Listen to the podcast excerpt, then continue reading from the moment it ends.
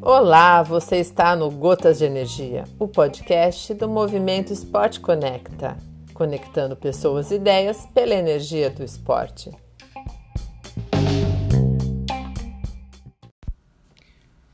Oi, aqui é Betinho Bosch, Master Coach Esportivo, e hoje eu queria falar sobre um tema que me fascina muito e que tem sido um divisor nos processos de, de coach que eu atendo com atletas, que é a autossabotagem.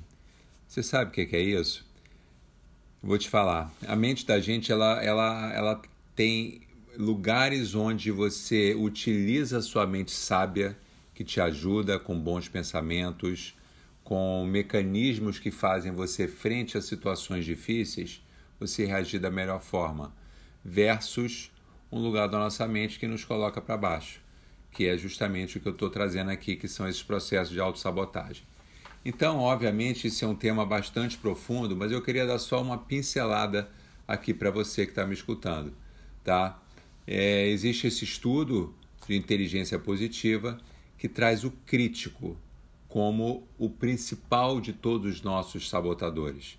É, e o crítico pode ser a si mesmo, crítico aos outros ou crítico às circunstâncias. E esse crítico, que é essa vozinha que está sempre no ouvido da gente, talvez é, trazendo essa ideia de que ah, não sou tão bom o suficiente, ah, eu não vou conseguir, será que está valendo a pena? Enfim, essa voz que provoca ansiedade, provoca estresse, provoca às vezes raiva, decepção consigo mesmo, às vezes uma vergonha, culpa. Então ele é considerado o chefe realmente da gangue de outros nove sabotadores. Começando também agora pelo hiperrealizador, que é aquele que precisa de desempenho e realizações constantes, está sempre buscando autovalidação nesses resultados que, que, que são incessantes, que não aquieta, que não pode relaxar em nenhum momento, é, então acaba tendo esse vício em trabalho. É, um outro é a vítima, que faz você sentir emotivo, temperamental, buscando atenção, buscando afeto através desse processo de se vitimizar hiperracional, que é o que está sempre racionalizando todas as situações, incluindo relacionamentos. Tá? Então, é como se você ter emoções fosse indigno de respeito. É, então, esse, esse hiperracional normalmente ele é, ele é visto assim como meio frio, meio distante, uma pessoa que não se envolve, uma pessoa que está sempre é, evitando né, qualquer tipo de relacionamento um pouco mais profundo.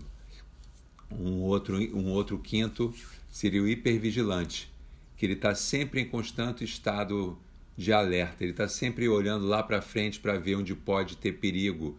Né? E o problema do hipervigilante é que talvez isso que ele olha como perigo, que provoca também uma, uma ansiedade muito grande, pode nunca nem acontecer. Tá? Um outro é o inquieto, que está sempre buscando novas emoções, ele não consegue ficar ir a fundo em, em determinado assunto, em determinada coisa, então ele está sempre pulando de uma atividade para outra, né? porque uma apenas não dá uma sensação de, de paz e alegria para ele. Tá? O controlador é o próximo, que pela palavra é meio óbvio, né? ou você está no controle ou você está fora de controle. Então ele está sempre nesse, nessa necessidade enorme de estar tá no comando, de dirigir as ações das pessoas de acordo com a sua própria vontade. Então isso traz um desgaste muito grande né, para ele, para o controlador e para as pessoas todas que estão em volta, sejam colaboradores, seja família, seja atleta, seja técnico. Né? Então a, o microgerenciamento é uma característica muito forte desse controlador. Vocês estão acompanhando? Diz aí o que, que vocês são, tá bom? Um, só faltam três. Um eu esquivo, que está sempre é, fugindo de conflitos, tá? procrastinando as obrigações. Então o conflito é muito desconfortável, então ele tem aquela ideia de não, deixa para lá, depois eu falo, depois eu enfrento, sabe? Depois eu resolvo isso e acaba deixando as coisas para depois, trazendo obviamente também bastante desconforto, problema é, por estar fugindo dessas situações.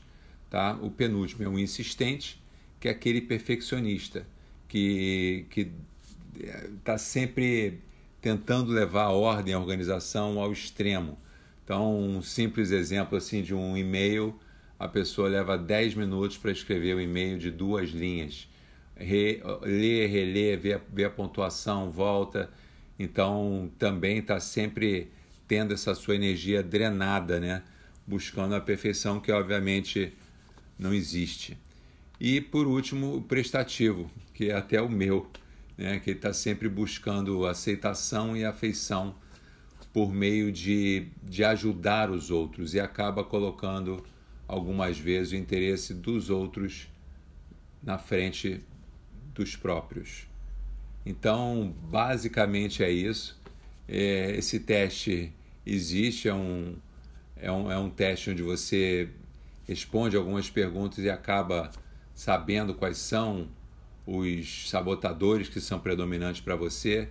Enfim, dá uma ouvida de novo aqui e vê qual que você mais se identifica. Tá bom? Um abraço para você e até a próxima.